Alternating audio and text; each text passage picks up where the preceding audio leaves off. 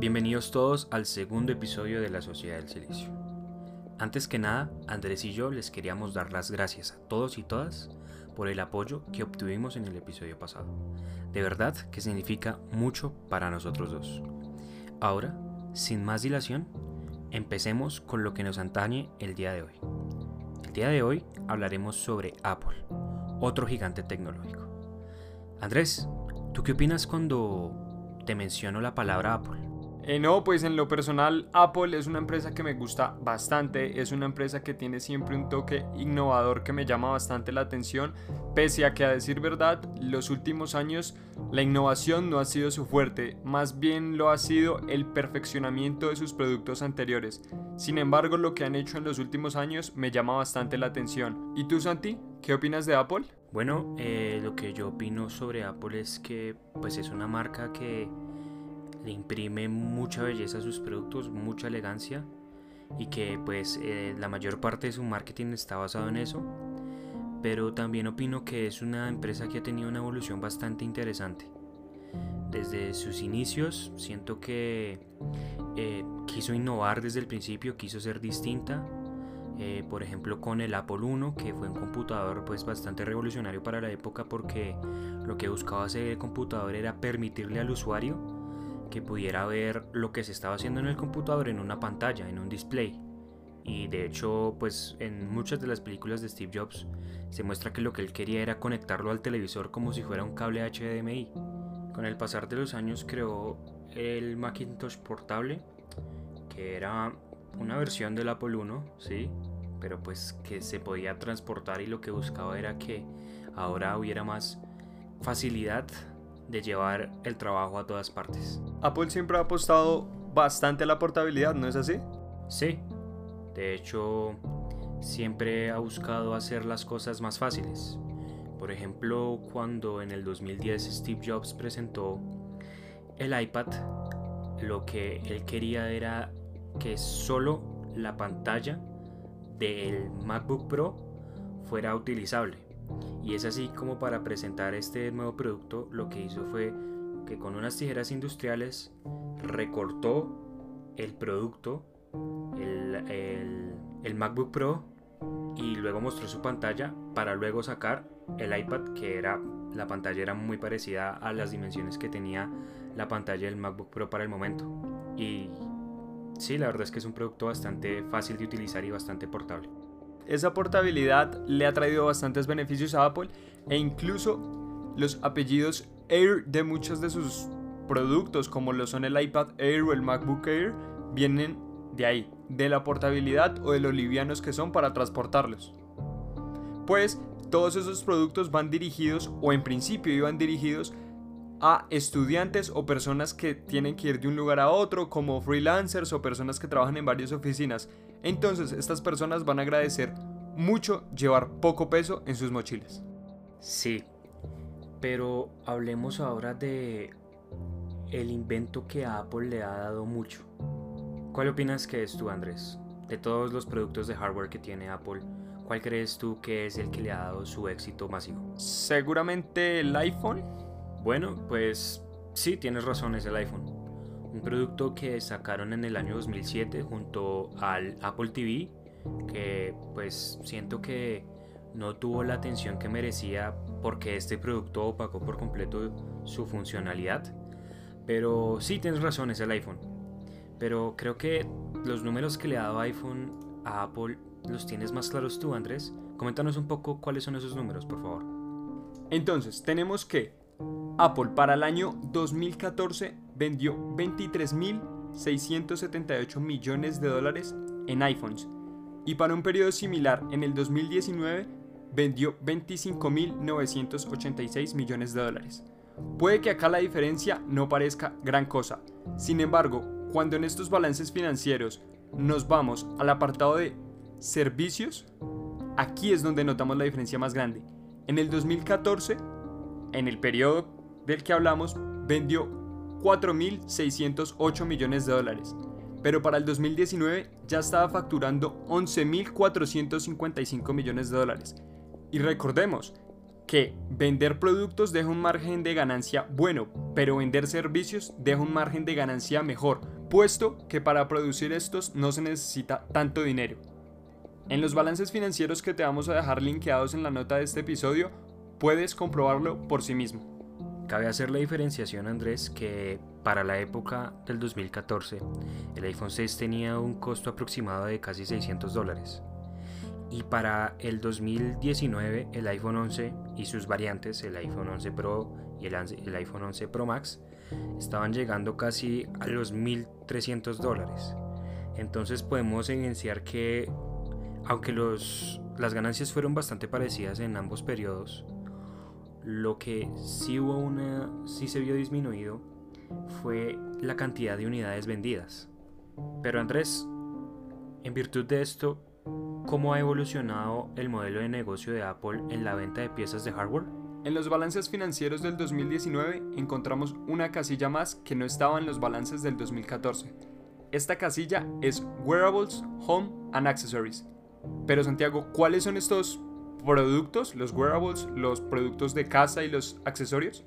Vale, Andrés, yo tengo entendido que estos productos están conformados por el HomePod, el Apple Watch y el Apple TV. Entonces, para concluir, tenemos que el modelo de negocio de Apple efectivamente ha cambiado. Cada vez está orientándose más y más a los servicios. Cada vez estos servicios le van generando más y más dinero. Pero antes de pasar a la siguiente etapa de este episodio, vamos a recordar cuáles son los servicios que nos ofrece Apple al día de hoy. Tenemos Apple Music, el servicio de música en streaming de Apple. Tenemos Apple TV Plus, el servicio de series oficiales y originales de Apple. Tenemos iCloud, el servicio de almacenamiento en la nube de Apple. Y tenemos Apple Arcade, el servicio de videojuegos de Apple. Vale Andrés, hemos hablado de los productos de hardware y los servicios que nos ofrece Apple.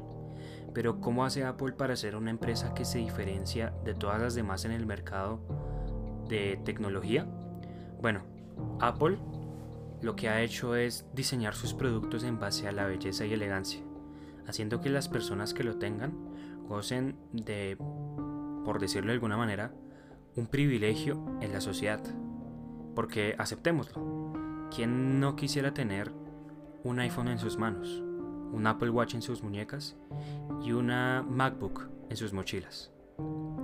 Es así como el marketing de Apple no se monetiza mediante clics, porque Apple es una de las pocas empresas que no utiliza el servicio de Google de publicidad para enseñarle los productos a sus consumidores, sino que esta mediante unas conferencias que hacen año a año para presentar sus productos, hace que la gente, de alguna manera u otra, al momento de criticar o de hacerle algunas revisiones o reseñas, reseñas a sus productos, estos se popularicen y así puedan llegar a la mayor parte de la población para que los que están dispuestos a comprar lo hagan.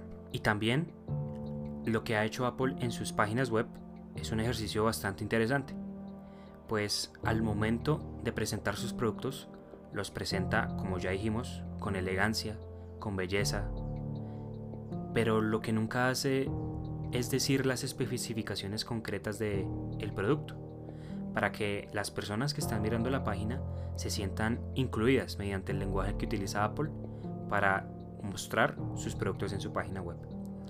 Pero si hay una especificación que sí que está bastante detallada en la página de Apple. Y esta es su sistema operativo. Andrés, explícanos cómo va el sistema operativo de Apple. El sistema operativo de Apple. Bueno, tenemos en este momento varios sistemas operativos. Tenemos el sistema operativo de sus computadoras, es decir, Mac OS, el sistema operativo de sus teléfonos, iOS, el sistema operativo de sus tabletas, de sus iPad, iPadOS y el sistema operativo de sus relojes, WatchOS. Estos últimos son unas variaciones del sistema operativo principal para dispositivos móviles, es decir, el sistema operativo del iPhone. Pero, ¿qué es lo que hace estos sistemas operativos diferentes a los demás? Y no solo que los hace diferentes, sino que los hace mejores, ya que muchos de nosotros compramos producto Apple solo por su sistema operativo? Bueno, pues que es un sistema operativo cerrado. Es decir, que todas las aplicaciones que tenemos en nuestro dispositivo móvil van a ser aplicaciones previamente revisadas por Apple. Es por esto que se escucha popularmente el dicho, a un iPhone no le entran virus. Este dicho ciertamente es falso. Tú puedes descargarle un virus a un teléfono de la manzana si descargas archivos corruptos desde una página web. Sin embargo, donde está la diferencia es que desde aplicaciones oficiales de Apple nunca vas a poder contraer un virus porque Apple la revisa previamente. La otra gran ventaja que tienen estos sistemas operativos es su diseño y su enfoque a la privacidad. ¿Qué quiero decir con esto? Pues el sistema operativo de Apple es un sistema operativo que está muy bien optimizado para trabajar con pocos recursos técnicos. Es así como el último iPhone puede tener 4 GB de RAM y puede trabajar igual que otros dispositivos de la competencia que tengan 8 o 12. Ciertamente todo esto lo logra gracias a la optimización que tienen toda su línea de productos. Otro de los enfoques importantes para Apple es la privacidad. Ahí va un dato curioso. El chip Face ID y el chip Touch ID, es decir, el sensor facial de Apple y el sensor de huellas dactilares de Apple, nunca está conectado a Internet, para que estos datos tan valiosos no estén por ahí a la disponibilidad tal vez de un hacker o de alguna persona con malas intenciones. Para concluir, las ventajas más grandes del sistema operativo de Apple son su fluidez, que es un sistema operativo cerrado y que es un sistema operativo bien orientado hacia la privacidad. Sin embargo, como todos los sistemas, pueden fallar. Y Santi, ¿dónde vamos cuando nuestro sistema operativo falla? Así es, Andrés, nos dirigimos a las Genius Bar, o barras de genios en su traducción al español. Esto es el servicio postventa de Apple, en donde unos ingenieros que están bastante preparados nos ayudan cuando tenemos algún error o tenemos alguna dificultad al momento de relacionarnos con nuestro dispositivo Apple. La verdad es que al principio, cuando se pensó esta idea, Steve Jobs, el fundador de Apple, no le tenía tanta fe. Pensó que iba a ser un fracaso y que iba a ser una pérdida de dinero. Pero con el paso de los años pasó todo lo contrario. Las Genius Bars se convirtieron en algo bastante popular y solo se encuentran en las tiendas oficiales de Apple. Es tan popular que de hecho una serie bastante polémica de dibujos animados para adultos llamada South Park le dedicó un episodio conocido como el Consejo de Genios. Y para finalizar, unos datos curiosos. Apple fue demandada por varios usuarios quienes decían que sus productos se estaban quedando obsoletos luego de algunas actualizaciones del iOS.